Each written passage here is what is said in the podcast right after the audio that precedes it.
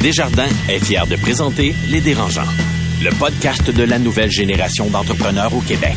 Quand les entrepreneurs ont besoin de soutien, chez Desjardins, ils ne dérangent jamais. Visitez desjardins.com par oblique entreprise. Bonjour Alex. Salut Catherine.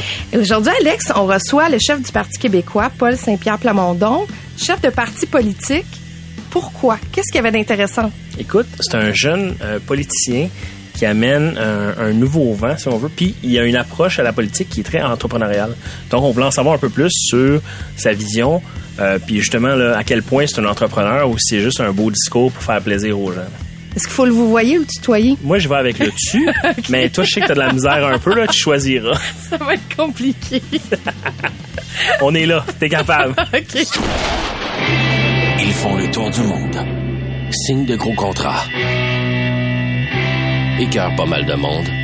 Et nous racontent tout ça. Voici les dérangeants. Bonjour, ici Catherine Beauchamp. Bienvenue à ce balado des dérangeants coproduit avec le 96.9 C'est quoi? et le 98.5 FM qui est présenté par Desjardins Entreprises et qui reçoit ben, nos présidents d'entreprise, euh, nos dérangeants du milieu des affaires, que ce soit Marie-Philippe Simard, Noah Redler, Marie-Claude Duquette, euh, David Côté. Mais cette semaine, on passe l'heure avec Carlo Coccaro, Alex Mency et Étienne Crevier. Bonjour, messieurs. Salut Catherine. Salut Catherine. Salut. On va commencer avec les primeurs, plug et les potins. Alex Mency, qui est cofondateur et vice-président exécutif de Mango Software. La plug, la primeur ou le potin? Écoute, on va plugger un produit qu'on lance dans à peu près un mois qui s'appelle InPilot. Euh, la pandémie nous a forcé à repenser un peu notre approche au niveau de la business. Donc, on lance un produit qui va euh, aider les entreprises, toutes les entreprises qui ont un processus ou une procédure à suivre. Ce produit-là, ça fait trois ans qu'on travaille dessus. Euh, on a déjà beaucoup de traction. On a au-dessus d'une trentaine de clients déjà qui sont en essai ou des essais planifiés. Donc, on va lancer ce produit-là là, probablement d'ici la fin de l'année ou en janvier euh, maximum. Fait que je vais pouvoir vous en reparler, là, puis je vais, je vais vous taper les oreilles avec ça à tous les épisodes, vous pouvez être sûr. Carlo Coccaro, PDG de Math et Mon Monde, aidersonenfant.com. Ouais. De quoi on euh, parle aujourd'hui? Écoute, il y a un enjeu de société qui est les, les mises à la retraite. Donc, les gens s'en vont à la retraite, puis il va y avoir un, un gap entre personnes qui travaillent puis personnes qui reçoivent de l'argent à la retraite. Puis aujourd'hui, je veux parler du fait que j'ai apprécié depuis deux, trois, depuis quatre ans maintenant que j'embauche naturellement, c'est pas forcé, ça, ça donne de même, des gens de plus de 50 ans, dont euh, dont trois de plus de 60 ans, puis même j'avais quelqu'un de 70 ans dans mon équipe euh, l'année passée. Euh, je le dis comme dans c'est vraiment cool. Il y a des gens dans ce bassin-là de monde qui ont des contacts hallucinants, qui ont des compétences extraordinaires, qui ont d'immenses lacunes technologiques, mais il faut juste que tu trouves des solutions. Moi, je crois beaucoup aux gens sur leur X. Puis mon message, en fait, c'est de dire explorez cette voie-là, les entrepreneurs. Il y a du monde vraiment cool qui peuvent vous amener plus loin. Attendez pas la même chose d'eux qu'on attend d'un jeune de 22 ans au niveau technologique, par exemple. C'est une, caricature, mais quand même. Mettez-les sur leur X, puis ça peut être des coups de circuit. Étienne Crevier, entrepreneur en série. Écoute, moi, quand je me suis lancé avec Biogénique, je me suis buté vraiment à des euh, forts intéressants de l'entrepreneuriat puis des startups. Si tu travaillais avec, dans le fond, un incubateur Founder Fuel, tu n'avais pas le droit de travailler avec l'incubateur de Founder Institute. Si tu travaillais avec le CEIM, le Centec voulait pas entendre parler de toi. C'était vraiment des chasses gardées, puis tout le monde faisait un peu sa, sa politique de corridor. C'était vraiment un foutoir. Donc, non seulement tu partais ton entreprise, tu voulais pousser ton projet, mais il fallait que tu connaisses un peu tous les tenants et aboutissants de chaque euh, incubateur à Montréal. T'en finissais plus de finir.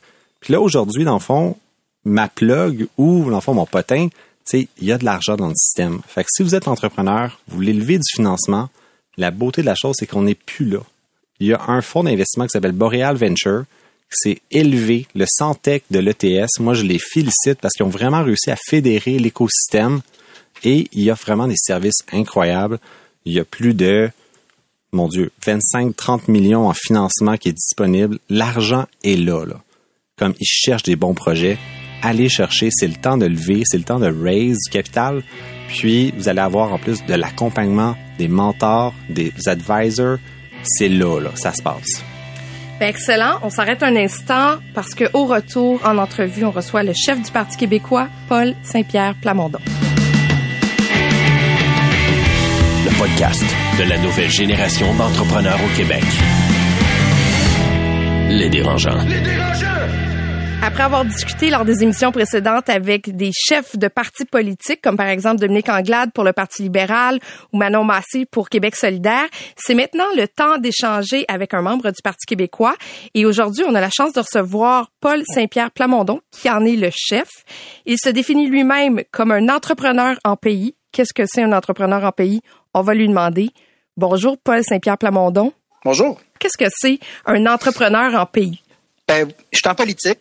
J'ai été entrepreneur euh, par le passé et je suis très conscient que ce que j'entreprends en politique, c'est-à-dire de faire aboutir un projet qui date depuis les Patriotes, qui a été essayé par deux référendums, dont un qui a fini à 50-50. Techniquement, il y a une prétention à l'effet que certaines manœuvres électorales ont, ont nu au résultat. Bref, euh, dans l'entrepreneuriat, il y a le fait de réessayer jusqu'à temps qu'on réussisse quand on croit à son plan d'affaires. Dans l'entrepreneuriat, il y a aussi l'adversité et euh, tous les commentaires euh, négatifs qu'on peut obtenir au début quand on a une vision, mais il n'y a pas grand monde qui la comprend ou qu'il y a des gens qui ont peur pour toi. Moi, je l'ai vécu dans d'autres projets avant la politique.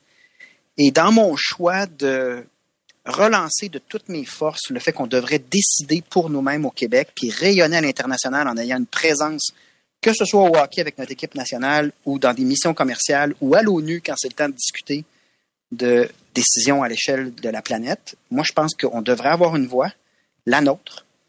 Et euh, en même temps, je suis très conscient de ce que j'essaie de faire, c'est-à-dire euh, le Parti québécois n'a pas reçu euh, des intentions de vote, un résultat électoral très, très étincelant en 2018. Je sais ce qu'il ce y a de défis puis de vent dans, ma figure. Et il y a vraiment de nombreux parallèles avec l'entrepreneuriat.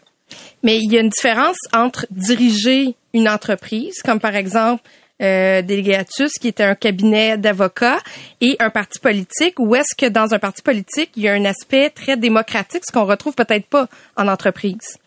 Particulièrement dans le Parti québécois. euh, vraiment. vraiment. Vraiment, parce que quand on regarde le modèle de la CAC ou du PLQ, c'est très inspiré de la grande entreprise. François Legault gère ça d'ailleurs, la CAC, comme euh, une entreprise. C'est-à-dire qu'il n'y a pas de contrepoids dans cette histoire-là. La volonté de François Legault, puis peut-être de Christian Dubé, ben, c'est pas mal ça, la politique de la CAC. D'ailleurs, vous remarquerez, nommez-moi votre député local, si vous êtes représenté par un député de la CAC. à part deux, trois figures, on n'entend pas parler les autres. Au Parti québécois, ça n'a jamais été comme ça, puis ça s'explique par les statuts, de la manière que ça a été bâti. Donc, c'est vraiment fait plus euh, dans la mentalité de Montesquieu d'avoir des check and balance, d'avoir des instances qui participent et offrent un contrepoids à d'autres instances. Il y a un parti politique, il y a l'aile de l'Assemblée nationale, deux structures différentes. Et quand on est chef du Parti québécois, c'est vrai que c'est une adaptation par rapport à l'entreprise privée. Parce que, premièrement, les députés ne sont pas des employés. Les élus non plus dans le parti, ceux qui sont sur la commission politique, qui sont sur toutes sortes d'instances qui ont du pouvoir, sont inamovibles, ils ont été élus en bonne et due forme. Donc, tous ces gens-là ont droit de s'exprimer, vont exprimer ce qu'ils ont à dire au fur et à mesure. Et euh, contrairement à l'entreprise privée, là, où est-ce qu'on peut y aller avec l'approche top-down, vous me passerez l'expression, dans un parti politique, euh, il y a beaucoup plus euh, de temps consacré à persuader, à tenter d'obtenir des compromis et en même temps on a passé des réformes, puis c'était dans ma décision de me lancer à nouveau là, à la chefferie de ce parti-là. En 2019, on a fait une refondation du parti pour simplifier tout ça, parce que c'était à un point avant cette réforme-là où, à un moment donné, s'il y a trop de, contre-pouvoirs puis d'instances, ça devient presque impossible de donner une, cohérence, une direction générale euh, cohérente. Là, on est plus en mesure de le faire, mais ça demande beaucoup plus de temps qu'en entreprise privée pour entendre et essayer de faire des compromis, des, des, points de rencontre avec des gens qui vivent des réalités différentes parce que le Québec, c'est plusieurs réalités différentes. Euh, donc, ceux qui représentent une région voient peut-être pas les choses de la même manière que dans une mm. autre région ou sur des sujets tranchants. Il y a des divergences d'opinion. Alex? En ce moment, tu parles d'entrepreneuriat. Est-ce que tu te considères plus au volant d'une start-up ou tu as hérité de la business de ton père, puis là, tout est à refaire, puis il faut que tu mettes les bases à terre, pour on reconstruit? Là? Je suis dans une mentalité start-up. Je ne sais pas si c'est la réalité, mais moi, de la manière que je le pense, c'est l'approche startup. Il faut se rappeler aussi que mon saut en politique a été fait en 2016 alors que je n'étais pas vraiment membre du parti. Puis là, les gens disaient qu'est-ce qu'il fait à la chefferie, euh, lui, à la course à la chefferie, puis il disait il participera pas.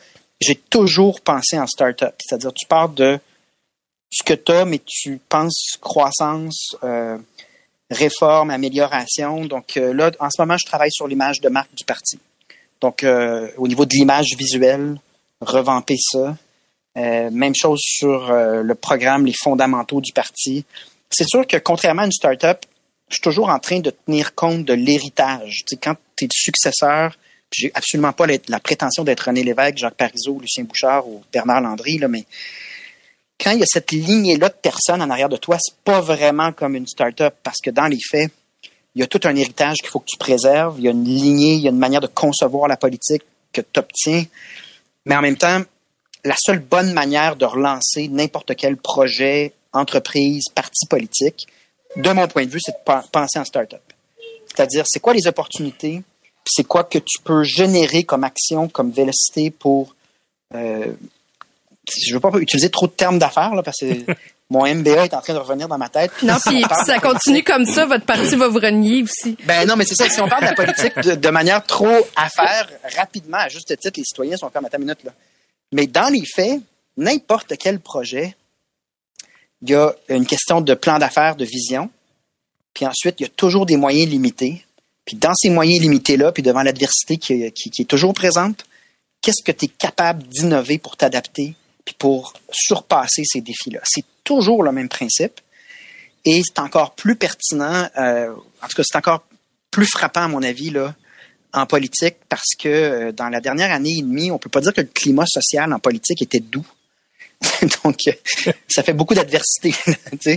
Donc, il faut le voir comme ça, à mon avis. Donc, j'ai une mentalité de start-up, mais dans le respect quand même de ce que ça veut dire comme lignée, comme tradition démocratique, puis comme euh, impact dans le Québec, le Parti québécois. Étienne?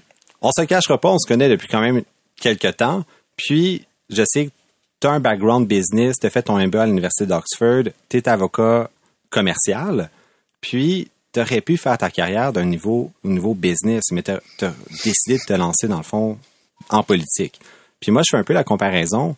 Tu aurais pu déranger le statu quo avec une, une business ou tu as infiltré, dans le fond, le statu quo avec la politique. Pourquoi, dans le fond, avoir infiltré plutôt que dérangé? Ça peut être très dérangeant, un infiltrateur, première chose. euh, ceux qui connaissent la politique de près là, savent que j'ai euh, écrit un rapport sur le Parti québécois en 2017 qui s'appelait Oser repenser le PQ. Il n'était pas euh, doudou. Hein? C'est ça, on, peut dire que ça avait dérangé. Euh, je pense que il y a beaucoup de barrières à l'entrée. Je suis vraiment dans le vocabulaire d'affaires, mais il y a beaucoup de barrières à l'entrée en politique. c'est pas un régime en ce moment qui favorise l'entrepreneuriat en termes de start-up, de nouvelles formations il y avait aussi un examen de conscience que je devais faire. À savoir, avant de se lancer en politique, quelque chose sur la politique, quelques points qu'il faut rappeler. La politique, c'est pas payant. Donc, contrairement au profit qu'on peut se compter après des années d'efforts en entrepreneuriat, il n'y aura pas de profit en politique. Il y a euh, l'œil public aussi qui euh, agit sur euh, notre qualité de vie. Moi, je peux plus aller nulle part maintenant sans qu'il y ait un moment où on m'appelle euh, Hey monsieur, je peux-tu euh, puis les gens interviennent tout le temps, puis ils sont pas méchants au Québec, contrairement aux États-Unis, supposons. Les gens sont très respectueux, mais quand même, ta vie change. Puis c'est un horaire, euh, c'est très connu, c'est un horaire de fou. J'ai toujours rêvé de contribuer à la société québécoise à travers des politiques publiques. J'y suis pas encore arrivé à mon but. Moi, en ce moment, je fais juste travailler pour un jour avoir le privilège de mettre en, réalité ce que j'ai en tête, mais il faut le faire dans un véhicule avec lequel on est en paix, avec lequel on est d'accord sur les fondamentaux. Puis dans mon cas, il y avait euh, une seule réponse qui s'imposait. Et ça venait donc avec cette notion d'infiltrateur, mais qui dérangeait, mais pour vrai. Et c'est bon dans une organisation d'avoir des gens qui respectent, qui, qui dérangent intelligemment. En anglais, on dit disruptive. C'est c'est important d'être euh, de, générer des choses, puis que le dérangement amène de l'innovation. Quand on a réussi ça, c'est parce qu'on a été utile, puis que le dérangement a eu lieu de manière pratique, utile. Je pense qu'à travers la séquence que j'ai vécue, oser repenser le PQ, puis ensuite refaire une chefferie où j'étais à 5% puis j'ai gagné la chefferie. En ce moment, il y a beaucoup de réformes, beaucoup de changements que je mets en place, suivant une vision que j'ai même mis par écrit dans un livre euh, qui s'appelle Rebâtir le camp du oui. Donc, moi, je pense qu'on peut infiltrer quand on est en accord avec une organisation sur ses fondamentaux. Ça ne veut pas dire pour autant qu'on ne sera pas euh, dérangeant pour reprendre euh, vos paroles, tant que c'est respectueux et intelligent. Alex, tu avais une autre question? Tantôt, en ouverture, tu parlais de rayonnement international, de si on était indépendant, on aurait plus de rayonnement. Moi, j'ai eu la chance de faire beaucoup d'affaires à l'international. Puis je vais te dire, le Made in Canada, là, ça a une bonne réputation, puis j'en ai bénéficié beaucoup. Qu'est-ce que pour moi, le Made in Québec m'apporterait? Bien, premièrement, il faut absolument pas présumer que Made in Québec aurait une moins bonne image que Made in Canada. Mais c'est surtout qu'en termes d'entrepreneuriat, le modèle financier du Québec, c'est que on dépend de redevances du Canada, mais en échange, il euh, faut pas oublier, puis ça on le mentionne moins souvent, on a moins d'investissements directs dans notre économie. Donc, euh, des fois, ça passe vite dans l'actualité, mais quand les bateaux se, se font pas à la dévie, puis ils se font dans l'Est canadien, puis quand l'aide directe au secteur pétrolier dans l'Alberta est très, très grand, euh, on a compilé les chiffres à plusieurs, dans plusieurs décennies. Moi, je pense que ça, en partant, c'est les conditions de l'engourdissement. C'est-à-dire que l'entrepreneuriat, là, c'est pas quand tu reçois un chèque. Deuxième chose, c'est que si tu n'as pas de mission internationale en fonction de tes intérêts, puis que la mission internationale canadienne, elle représente en même temps le pétrole albertain, les entreprises euh, torontoises, l'Est canadien, puis le Québec, il y a des choix là-dedans. Là. C'est pas vrai que ce sont des intérêts alignés. Donc, plus l'entité est grande, plus il y a des conflits d'intérêts. Puis quand on voit les intérêts du Québec qui sont sacrifiés dans certaines ententes, certaines ententes internationales, il y a eu l'aluminium, euh, les produits euh, laitiers, euh, fromage, il y a eu plein de moments où il y avait un arbitrage à faire dans des négociations où est-ce qu'il faut sacrifier quelque chose, puis on a le choix entre sacrifier une industrie de telle, de telle province ou une autre industrie de l'autre province.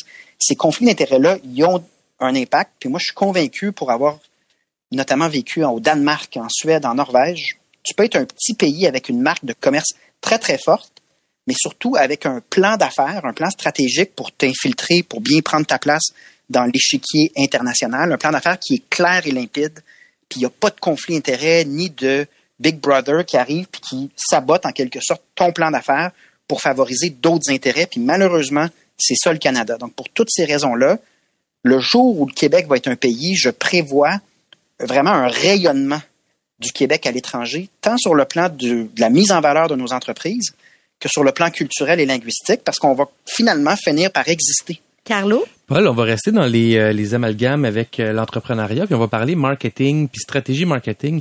Puis comme euh, citoyen qui, qui, qui consomme euh, de la politique, euh, j'ai l'impression qu'on est rendu dans un, un univers où c'est de plus en plus difficile de rayonner au niveau politique. On est dans euh, quelque chose que j'appelle des flashs de shit, tu sais, des courts clips vidéo qui passent sur les réseaux sociaux, puis ils attendent deux réactions. Shit, c'est bien cool ou shit, c'est bien poche. Tu sais, créer la colère euh, ah, ou créer la, la, la, joie extrême.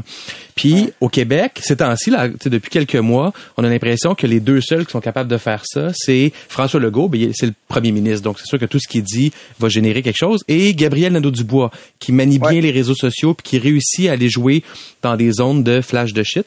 Euh, la polarisation, dans le fond.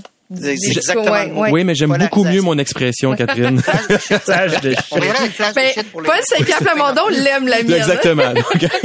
ben, ma question, c'est... Je vais, l'amener ensuite à l'Assemblée nationale. Et si tu peux nommer mon nom en disant ça, mes trois gars seraient super contents. mais ma, question, donc, c'est ta stratégie à toi, c'est quoi pour percer dans ce monde post-médiatique qui semble assez hermétique? On est direct, là, on est, on, tu frappes dans le mille. Euh, c'est une question fondamentale en ce moment, puis c'est des dilemmes même, je dirais, éthiques. Euh, non seulement c'est la polarisation qui génère euh, de la portée sur les médias sociaux, puis des, des likes. D'ailleurs, le, Wall Street Journal est venu nous confirmer tout ça en mettant la main sur des études internes de Facebook, mm-hmm. comme quoi la colère, c'est ce qui génère, là, c'est ce qui fait rouler ce modèle d'affaires-là de Facebook. Devant ça, moi, je, comme je parlais de mes prédécesseurs, là, que ce soit l'évêque Parizeau, mais il y a euh, autour du Parti québécois des attentes très élevées au niveau euh, de la rigueur puis de la qualité de ce qu'on présente sur le plan intellectuel. Puis en même temps, on le sait que si on veut exister sur les médias sociaux, Euh, il faut générer quelque chose, là, une émotion. Puis honnêtement, notre pari à date, ça a été de ne pas embarquer dans cette polarisation-là en disant faites ça, puis on va voir si dans trois mois, ça nous tente encore d'entendre le flash shit. Excuse-moi, c'est quoi le flash de shit? Flash de shit, c'est que c'est des calories vides. Euh, puis je comprends que la propagande puis les réactions vives sont payantes sur les médias sociaux, mais l'électorat, c'est pas un utilisateur de Facebook. Une fois dans l'urne, c'est pas sûr qu'il va toujours donner son vote à celui qui a polarisé le plus. Parce qu'à un moment donné, tu remets les clés des décisions de ta société à du monde. C'est pas en fonction de ta capacité à pleurer ou générer de la colère sur Facebook. Mm-hmm. Puis nous, dans notre réflexion stratégique, on se dit, premièrement, il faut être à la hauteur de notre prétention, c'est-à-dire on prétend bâtir un pays. Deuxièmement, on veut rappeler à la population qu'on a fait de belles choses pour le Québec parce qu'on est rigoureux, parce qu'on est intelligent. Est-ce qu'on veut sortir, fait que là, on retombe encore dans les concepts de MBA, core competency. Donc, est-ce qu'on veut sortir de notre compétence fondamentale qui nous définit et qui nous donne un avantage concurrentiel sur les autres, juste pour jouer à un jeu qui me ressemble pas du tout ni à mes députés? C'est-à-dire, tu peux, tu peux demander à Véronique Yvon, euh, Paul Saint-Pierre Plamondon ou Sylvain Godreau de jouer à la polarisation. Ça nous ressemble même pas. Donc, est-ce que ce serait une bonne idée d'aller à l'extérieur de ce qui nous définit, euh, juste pour créer une surenchère essentiellement de décibels. Moi, je pense que trop de décibels, à un moment donné, les gens vont en avoir soupé. je me fie à ce que le Parti québécois me dit parce qu'il dit leur juste. Même quand ça demande du courage, il dit la vérité. C'est intelligent. Nous, on pense que ça a une valeur dans le contexte électoral. Moi, il y, a quelque chose, pour faire un autre parallèle avec les entreprises, on parle souvent de marché cible, de clientèle cible. Euh, quand on regarde la CAC, c'est assez clair à qui est-ce qu'on parle. Euh, la même chose pour le Parti libéral et pour Québec solidaire aussi. Quand on pense au Parti québécois, moi, j'imagine toujours une tranche d'âge qui, qui est vieillissante. Comment vous allez faire pour aller chercher des, des plus jeunes? Comment vous allez faire pour recibler une clientèle avec le Parti québécois? Ben, on parlait d'image de marque puis de marketing. Des fois, ton marketing, quand tu des adversaires, il découle de ce que les autres ont imposé comme narratif. les gens ne savent pas, mais des 40 ans et moins au Parti québécois, il y en a presque autant qu'il y a de membres au total chez Québec solidaire. Donc, euh, il y a un enjeu de relancer, parce que c'est quoi le, marché naturel du Parti québécois? Il y a entre 30 et 40% d'indépendantistes au Québec, dépendamment des périodes, des sondages. Ça s'est rendu à 40% dans un sondage il y a un an et demi, puis des fois c'est aussi bas que 30 mais ça, c'est à peu près un marché de gens qui sont d'accord avec notre projet fondamental. Puis ensuite, bien évidemment, on a une posture justement sur certains éléments comme la langue française, l'environnement, euh, la social-démocratie qui peuvent rejoindre des gens. Mais je pense qu'il y a euh, un narratif aussi qui nous est imposé par nos adversaires. Après la défaite référendaire de 95, les fédéralistes de Jean Chrétien, euh, Jean Charest ensuite a continué le travail à l'échelle du Québec. Ils n'ont pas dit on va négocier avec le Québec pour essayer de trouver quelque chose qui fera en sorte que tout le monde est heureux. Ils, sont mis à se sont mis à marginaliser les indépendantistes, notamment en disant c'est fini, c'est un vieux parti, c'est des vieilles chicanes, puis c'est juste pour les vieux.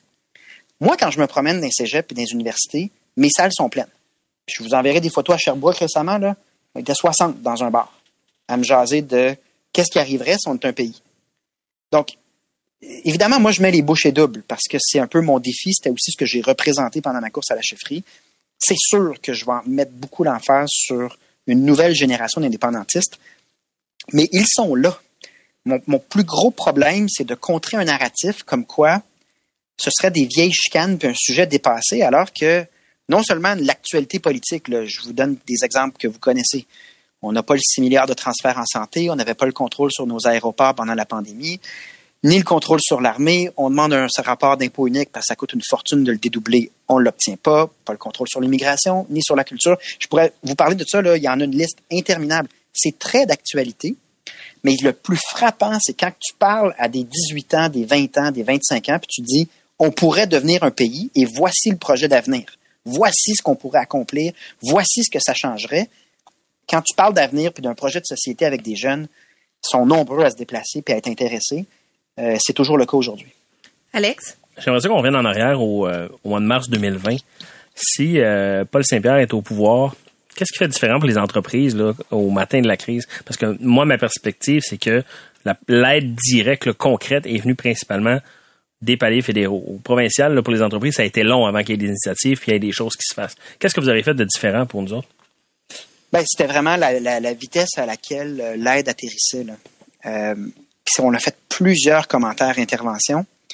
En même temps, on est tombé rapidement dans un bizarre de moment politique où, quand on faisait des sorties pour dire ça atterrit pas, vous avez annoncé tel de tant de millions, puis nous, sur le terrain, dans le comté de Mégane Perry-Melançon, les entreprises n'ont rien reçu. Il est arrivé un moment où les gens disaient arrêtez de chialer. C'est facile de chialer, personne n'aurait fait mieux. Puis là, à un moment donné, euh, euh, les décès étaient très élevés après la première vague.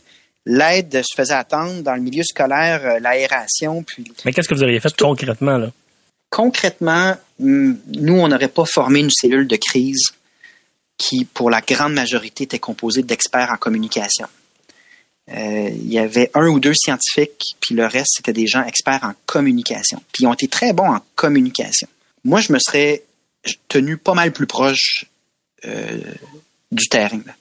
Puis quand le monde, ils disent, là, je vais être obligé de fermer parce que ça fait deux mois, puis la paperasse est interminable, j'y arrive pas. Il y a un moment donné, il faut que tu t'ajustes. Mais pour ça, il faut que tu aies des antennes sur le terrain.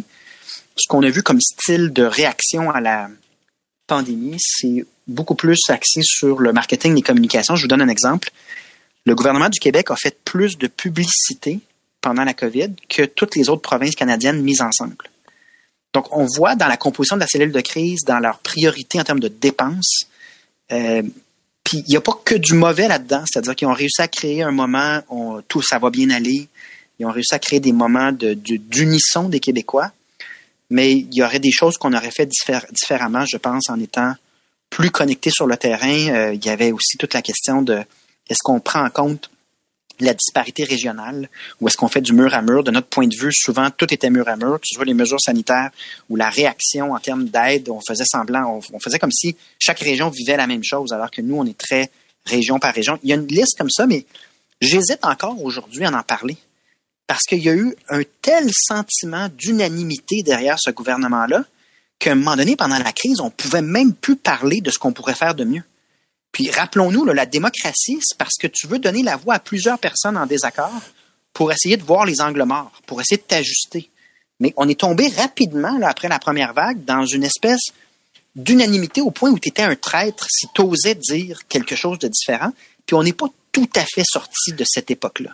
Là, mes enfants se couchent. C'est le C'est les, c'est les, on les salue. Maurice. Ah, c'est Maurice. Bisous, Maurice. Vous êtes un père impliqué quand même. À 19 mois, à 19 mois, on, ne négocie pas avec Maurice. euh, si, si vous voulez son bisou maintenant, c'est maintenant, sinon on perd 5 minutes. Je veux juste dire qu'à l'époque non plus, on négociait pas avec Maurice. c'est ça, fait que... fait que... Cet enfant-là porte un prénom euh, de prédilection. on me le, on me le, le rappelle d'ailleurs. Souvent, on fait toutes sortes de blagues politiques avec euh, Maurice. Euh, mais moi, je trouvais, je trouvais tout simplement que c'est un nom euh, qui est beau puis qui est moins utilisé. Donc, euh, t'es papa de deux enfants, moi papa de trois. La conciliation travail-famille est toujours un enjeu, mais j'ai l'impression que si j'allais en politique, l'enjeu serait trois fois plus grand. Comment tu vis cette réalité-là d'être père de famille et en couple dans, dans le monde politique qui semble être d'une exigence toute heure du jour ou de la nuit? C'est le plus gros défi que j'ai. Ah parce que la politique est pas toujours méritocratique. Des fois, tu fais des bons coups, puis les sondages bougent pas, puis l'inverse aussi, tu peux remonter, mais tes enfants, ça, euh, c'est méritocratique. il faut que tu t'en occupes, puis il faut que tu les encadres, puis il faut qu'ils sachent que tu es là, puis que tu les aimes, puis tout ça a des conséquences majeures dans leur vie. Euh, ça a toujours été la, la seule source d'angoisse pour moi en politique. Euh, j'ai beaucoup l'esprit d'aventure. je vois toujours plus les opportunités que les risque. D'ailleurs, si je pensais pas comme ça, je serais pas chef du Parti québécois. Euh, mais sur ma famille, euh, souvent, je me sens, euh, je me sens menacé là-dedans, dans le sens que c'est tellement prenant et les gens ont pas conscience qu'il y a plus de 6 millions d'électeurs. Donc, quand tu décommandes ou quand tu te rends pas à un endroit pour un souper ou un événement, les gens peuvent le prendre très personnel. Puis en disant, ben, je suis pas assez important pour le Parti québécois ou pour le chef du Parti québécois. Mais c'est parce que la réalité, c'est que moi, je veux faire souper mes enfants. Puis là, je, je fais le podcast, vous entendez mes enfants. Mhm. C'est parce que après mon entrevue d'LCN, j'ai fait le choix de revenir avant votre entrevue pour avoir 10-15 minutes pour, ne jouer à cachette et se cacher en dessous d'une couverte. Puis là, ben, ils se recachaient, puis là, ils sont venus me donner un, un bisou de bonne nuit. On continue à jaser. Je pense qu'il faut pousser un peu l'agenda de la place de la famille en politique, puis que les gens sont prêts, un peu comme vous, là, sont prêts à accepter que, ben justement, le gars, il a des enfants, puis il gaule tout ça en même temps. Puis on, on, on s'en formalisera pas qu'il y a Maurice qui intervient parce que c'est un, un terroriste quand il veut son bisou. Il y a des femmes chefs de parti, mais des mères chefs de parti avec des enfants en bas âge, ça existe peu.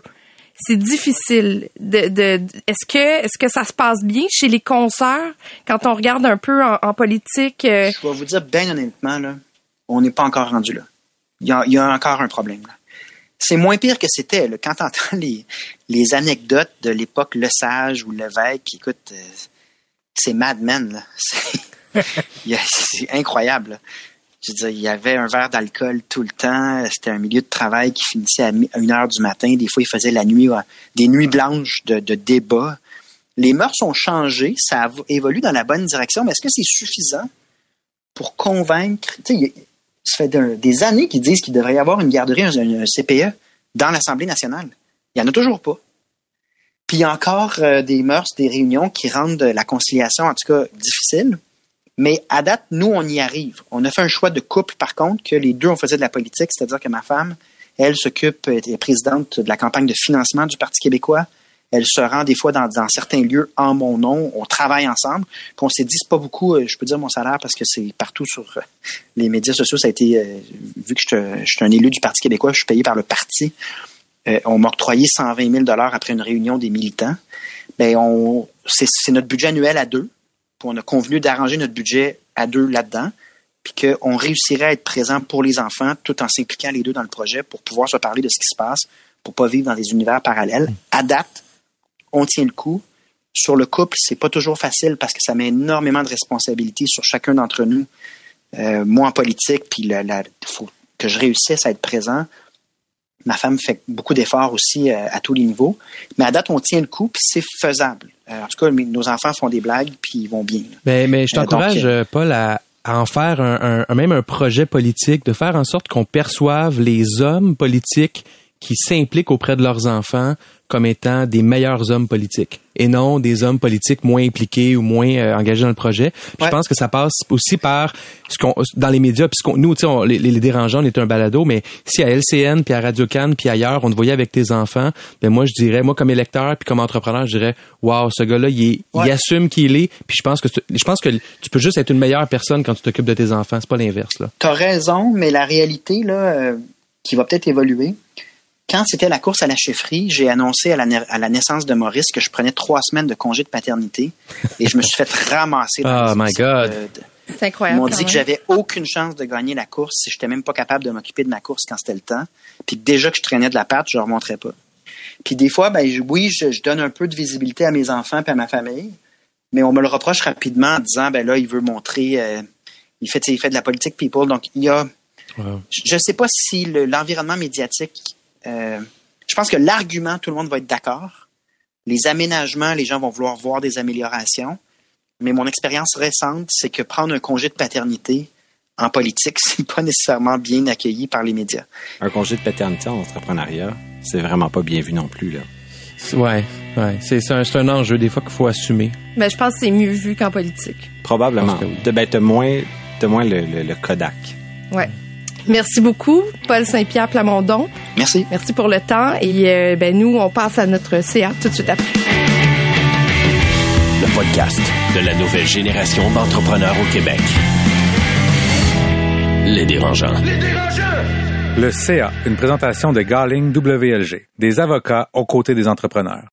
Le succès, ça se prépare et ça se protège. Développez les meilleurs réflexes en matière de droit et propriété intellectuelle. Visitez garlingwlg.com. Et avant de passer à notre CA, c'est l'heure de la question dérangeante. Aujourd'hui, je me demande, qu'est-ce que c'est la première chose que vous dites quand un employé vous remet sa démission? Carlo. Ben, il y a deux scénarios. Si l'employé, t'allais le mettre à la porte quand même avant. Ce qui arrive Là- souvent ou pas? non, ça arrive pas souvent parce qu'idéalement, un bon, un bon entrepreneur fait la, fait la job avant que l'employé s'en aille. Mais là, tu sors tes larmes de crocodile puis tu dis, oh non, je voulais pas te voir partir, mais je vais te faire des bonnes notes de référence. Bonne chance dans le futur. Mais si c'est quelqu'un qu'on aime. Mais si c'est quelqu'un Ouais. que t'aimes, moi, ma réaction, c'est ah shit. Puis deux secondes après, c'est merci, bonne chance, un vrai bonne chance.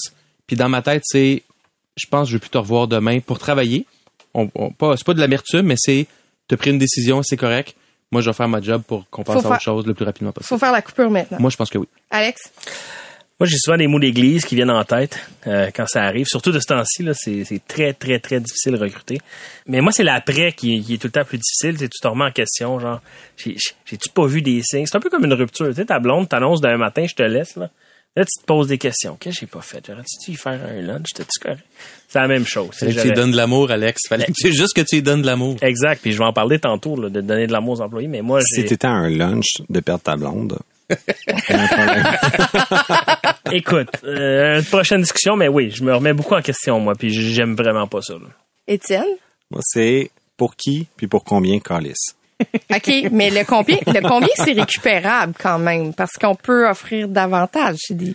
Mais Ah, ben, une porte, là, si tu fais ça, là. T'as Ah même oui? pas, C'est pas bon? idée. Écoute, non, mais en fait, la pénurie de main-d'œuvre amène les salaires à la hausse. C'est terrible. Ah, c'est dégueulasse. Puis, en ce moment, ce qu'on voit, c'est les entreprises américaines, par exemple, avec les programmeurs, viennent dire, tu gagnes combien en dollars canadiens? 120, 130? Fair enough. Reste sur ton cul. T'es chez vous, en télétravail, mais je te paye 160 US. Fait que là, c'est là, c'est ça qui se passe. là. C'est impossible de compétitionner, là. Mais, mais même si c'était possible de compétitionner, OK? Moi, si un employé vient me voir puis je m'en vais ailleurs parce qu'il me donne 20 000 de plus, puis je dis, ah, tu sais quoi, je vais te donner 21.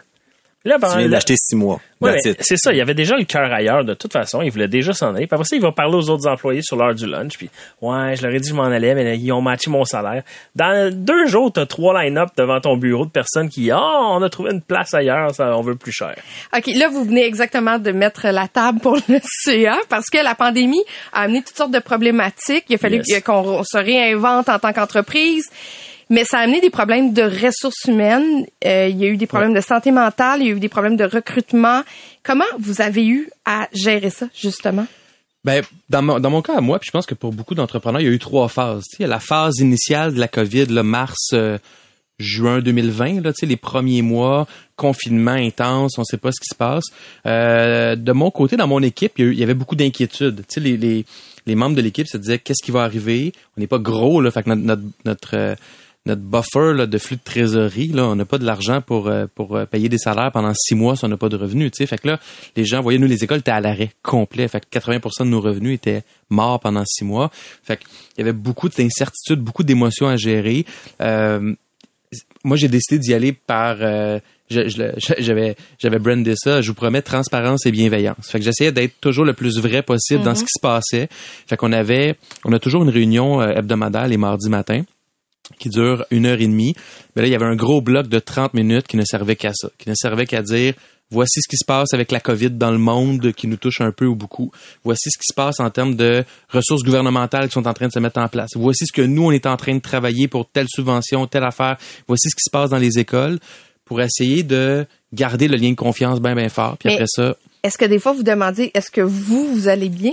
Est-ce que vous faisiez l'inverse aussi? on a instauré dans cette même réunion-là le premier bloc. Avant, ça durait 10-15 minutes. C'est devenu un autre 30 minutes. Puis c'était 100% human.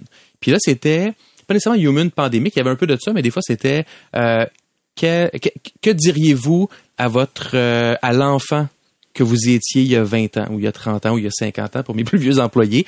Euh, Ouais, t'as pas mal de retraités. ouais, j'ai pas mal, j'ai pas mal de postes Avec retraités. tout stressé. Mais en fait, c'est que on, on avait, on a bandé en équipe plus dans ce moment-là que dans les 15 années précédentes à cause de ces moments human, Mais moi, je veux rebondir là-dessus parce que c'est super intéressant ce que Carlo dit. comme d'habitude.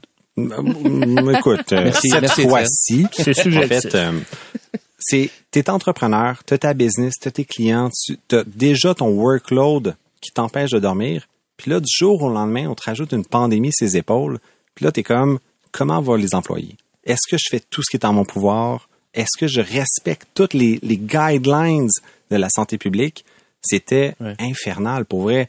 Puis moi, j'adore, tu sais, comment vont les employés? Moi, je l'ai rajouté dans mes euh, meetings exec. Donc, dans le fond, on commençait les meetings de deux heures sur comment va le staff, comment va la, la gang.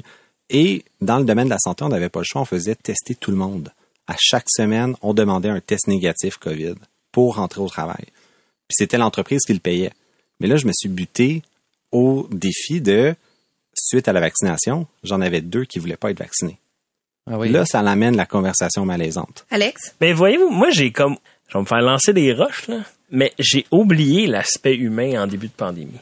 Arc. Moi, Tellement une mauvaise personne. non, je sais, mais ma priorité, ma priorité était, faut que la business survive. Si la business survive, ils ont une job, ils sont contents, tout va bien. OK, nous, c'est pas compliqué, là, quand c'est arrivé, tout le monde à la maison travaillait à distance, puis business as usual. Puis on a été chanceux, ça a continué de même tout le long. Mais avec du recul, j'aurais peut-être dû demander plus de questions. euh, comment ça va, Carlo? Tu sais, aujourd'hui, t'as-tu des inquiétudes ou whatever? Tu sais, j'ai, Quand tu, fais- quand tu faisais ton sprint euh, hebdomadaire puis tous tes employés étaient en pleurs, t'as pas noté quelque chose de spécial? ben, c'est moi qui pleurais, puis il se demandait si c'était correct. Mais ça fait partie aussi, quand on parle d'un départ d'employé, ce qu'on parlait dans la question dérangeante, le- le- la rétention d'un employé, ça peut être lié aussi à la façon dont on a été traité dans l'année Absolument. précédente. Absolument, absolument. Puis là, dans mon domaine, moi, j'étais en, en informatique. C'était déjà difficile de recruter avant la pandémie. Là, c'est absolument l'enfer. Euh, les salaires ont explosé, les gens demandent des conditions qui se peuvent pas. Et maintenant, dans les contrats de travail, il faut mettre que tu peux travailler à la maison euh, tant de jours par semaine, whatever. Fait nous, on va, on adopte un modèle hybride. À un moment donné, on voulait juste dire, bon, ben, parfait, on va juste faire du travail à domicile. Mais comme beaucoup d'entreprises, on a réalisé qu'au début de la pandémie, ah, on est aussi productif, ça va bien. Mais finalement, là, c'est pas vrai qu'on est aussi productif. Parce que quand je veux parler à Étienne, là, je tire ma chaise, je parle à Étienne, ça prend 30 secondes. Là, c'est, es-tu disponible pour un Zoom? Ouvre Zoom. Ça- on perd une demi-heure pour poser une question de 5 minutes. Ah, puis je veux rebondir là-dessus parce que c'est quand même, c'est fou. J'ai des amis qui sont euh, dans les grandes entreprises de jeux vidéo comme Electronic Arts, Warner Brothers, puis je vais pas en nommer un en particulier, mais tout le monde me disait, dans les sondages employés, tous les employés, sans exception, se disaient plus productifs en télétravail depuis la pandémie. Mais tous les jeux vidéo, sans exception, sont en retard de livraison. Donc, il y a comme un disconnect entre les KPI et le, le- le workload. C'est ça qui est fascinant, c'est qu'en tant qu'entrepreneur, comment tu traces la ligne? Puis moi, ça me fascinait parce que j'ai recruté énormément. On était en forte croissance dans le domaine de la santé et tout le monde était sur le freeze. Tout le monde était, hey, j'ai une job, je vais pas bouger pendant qu'on est en pandémie. Je, je- On comme, on stabilise qu'on On a, stabilise, on attend que ça passe. Ouais. Mais personne, tu sais, il y avait beaucoup, beaucoup de staff qui étaient pas heureux dans leur rôle, qui auraient bougé, Ouais. mais qui étaient juste, Il voulait On pas a- prendre le risque. ils voulaient pas prendre le risque de changer de job. Puis je les comprends. J'aurais fait pareil. là. Ils étaient en télétravail, à la maison, avec le plein salaire. Donc, ça a créé une espèce de, de, de stagnatisme incroyable. Un stagnatisme? Ouais, c'est un nouveau mot. OK. Mais, et là, on se retrouve en fait un peu post-pandémie où est-ce que les gens sont prêts à bouger, mais pas à n'importe quelle condition. Et ça, ça, ça, ça fout la merde, là. C'est incroyable où est-ce que tu te dois de satisfaire tout ce que la grande entreprise offre comme l'écran, le, le clavier ergonomique, le siège ergonomique, mais à la fois, ils veulent la start-up avec la bière livrée à la maison et, euh, dans le fond, les 5 à 7 anytime. Donc là, c'est c'est comme, OK, mais c'est plus tenable. Qu'est-ce que vous pouvez offrir de plus à un employé pour qu'il soit heureux et qu'il reste chez vous? Ben, c'est sûr que eh, je, reprendre euh, une réponse de David Côté qui a, qui a fait au premier épisode de la saison, allez l'écouter. Euh, il disait Beau segment en passant. C'est un beau segment. Ben, c'est, c'est du cross-referencing. là. Euh, il disait, recruter du monde d'usine à 18 pièces de l'heure, c'est du monde, ça leur prend ces conditions-là, puis tu fais le mieux possible. Recruter, recruter des directeurs à 100 000 et plus, là, ta mission a fait un monde de différence. Mais des gens d'usine, des gens de, de, de- des jobs à 15, 20, 25 pièces de l'heure, euh, il y a une limite à ce que tu peux offrir à l'extérieur des conditions salariales qui va avoir un si grand impact que ça. Moi, je suis ça dépend vraiment des, des classes de métier. Je suis tellement pas d'accord parce que j'ai écouté ce segment-là puis j'avais juste, je me, je me jumpais sur mon siège parce que je pense pas qu'il y a aucun employé dans le monde qui se lève le matin en disant je vais faire du bénéfice aux actionnaires puis je suis bien heureux de ça. Mais attends, il y a du monde qui aime ça, faire un travail là, qui commence à 8 heures, finisse à 5 heures, mettre le cerveau off, pense plus à la job. Le salaire est le même qui a travaillé chez Joe, chez Mike, chez, chez Philippe. Ouais, mais mes deux, sûr? mes deux Ah, parents, oui. c'est des travailleurs d'usine, là, toute leur vie. Mon père est un immigrant, il a travaillé dans une usine toute sa vie. Ma mère, même chose. Euh, c'est pas la mission de l'entreprise qui faisait une différence. Mais C'était, est-ce qu'ils, sont déjà allés sur le chômage? Non, l'usine allait bien. Est-ce qu'il y avait des conditions correctes? C'est Euh, proche de la maison. tu- oui, le- le- cette forme de qualité de vie-là. Mais quand 4 heures sonnaient, ils s'en allaient puis ils étaient contents de s'en aller. Puis entre toi et moi, ils ont-tu goûté à autre chose? Ils ont-tu vu d'autres modèles? Fait que est-ce qu'ils se sont contentés de ça parce qu'il n'y avait pas d'autre chose? Mais en même temps, il y a, il y a un retour avec les jeunes de cette philosophie-là. Euh, les, les plus jeunes, là, là, on a passé une grande génération à, à- à axer notre vie sur le travail.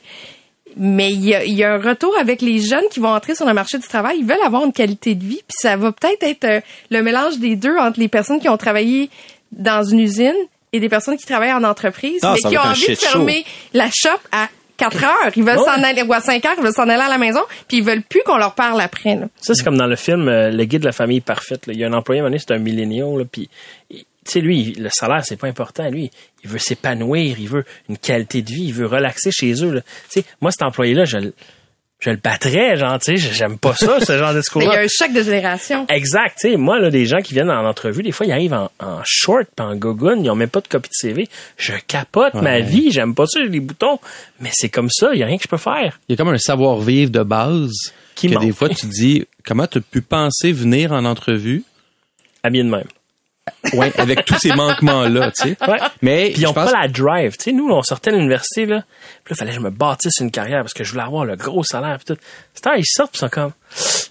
It is what it is. C'est vrai que la, la- la drive vient avec la compétition aussi parce que là, justement, ils ont le gros bout du bâton. Exact. Donc, il n'y a, plus- il y a plus ce besoin-là de se démarquer juste pour avoir une job parce qu'on vit dans un- une ère de, de pénurie de main-d'œuvre à tous les niveaux. Euh, moi, j'ai pas, tu vois, moi, je suis pas en mode recrutement. Je vis pas trop ces enjeux-là. Puis, à chaque fois j'ai eu besoin de recruter, ma cause faisait un, un- un- un gros bout du chemin. là. Ça me permettait de recruter les gens, mais c'est pas des jobs d'usine, là, c'est vraiment des, des jobs de bureau. Euh, Maintenant, tout mon monde est à domicile. Puis là, la question que je me pose, j'ai des bureaux que je loue là, sur le bord euh, de la voie de service de l'autoroute 15 à Laval. Est-ce que je renouvelle? Puis là, j'ai jusqu'à la fin novembre pour décider si je renouvelle pour trois autres années. Puis je suis dans un dilemme. C'est c'est tout un questionnement. Mais hein? j'ai pas Moi, la je te donne un réponse. conseil. Je vais juste prendre 50 euh, Non.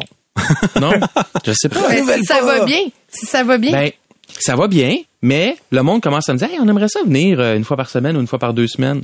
Puis mes bureaux me coûtent pas si cher que ça. Je, il y a comme un, je pense qu'il y a une clause de confidentialité dans mon bail, mais ça me coûte moins que 5000 dollars par mois.